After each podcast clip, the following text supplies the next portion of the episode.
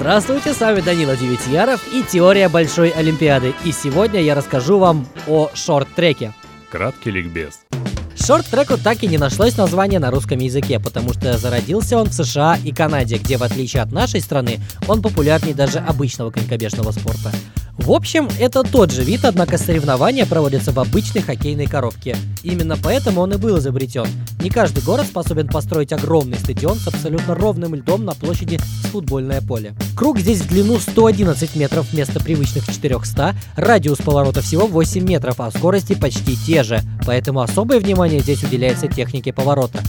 Заезд всегда проходит в жесткой борьбе. На маленькую дорожку выходит от 4 до 8 спортсменов, поэтому нередки падения и столкновения. Запрещены любые контакты спортсменов, нельзя также подрезать, толкать друг друга.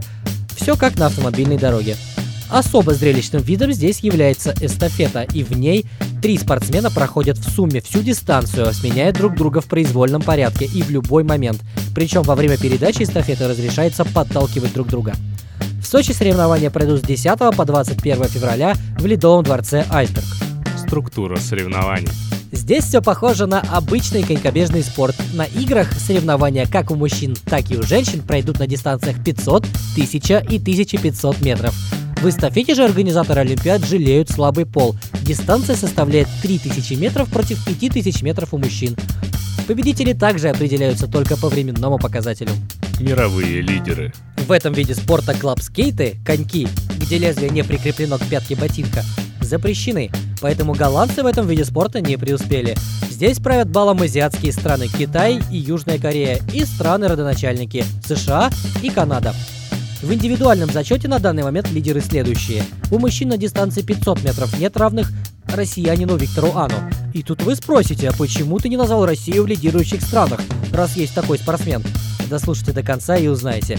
На дистанциях 1000 и 1500 метров лидирует канадец Шарль Амлен. Также не стоит забывать, что последние пять чемпионатов мира оставались за южнокорейцами, причем каждый раз это были разные спортсмены. Из последних стоит вспомнить Син Да Уна и Квака Юн Ги. В эстафете действующими рекордсменами мира и Олимпиад являются корейцы. Так что и в Сочи они постараются показать, кто на треке главный. У женщин конкуренция за золото будет особо жаркой. Безоговорочный фаворит соревнований. Четырехкратная олимпийская чемпионка китаянка Ван Мэн сломала лодыжку за две недели до Олимпиады и пропустит игры в Сочи. Поэтому ее место на Олимпе попытаются занять кореянки Пак Синхи и Сим Синхи. Канадка Валери Мальте, единственная представительница Европы на подиумах соревнований, причем как среди мужчин, так и среди женщин, итальянка Ариана Фонтана.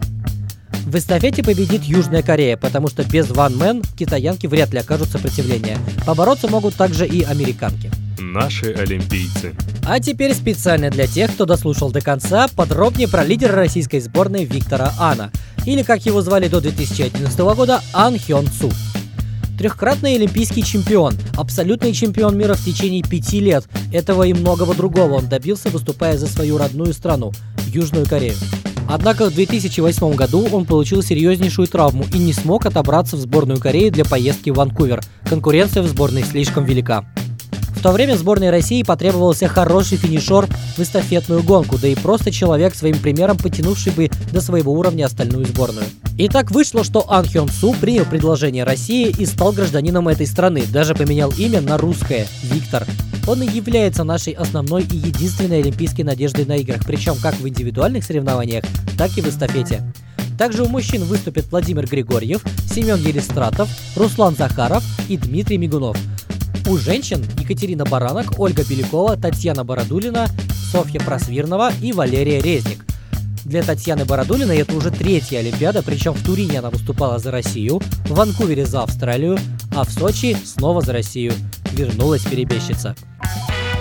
На этом все. С вами был Данила Демидяров и Теория Большой Олимпиады. Слушайте нас в группе ВКонтакте и в эфире Радио ПФМ. Смотрите Олимпиаду со знанием дела.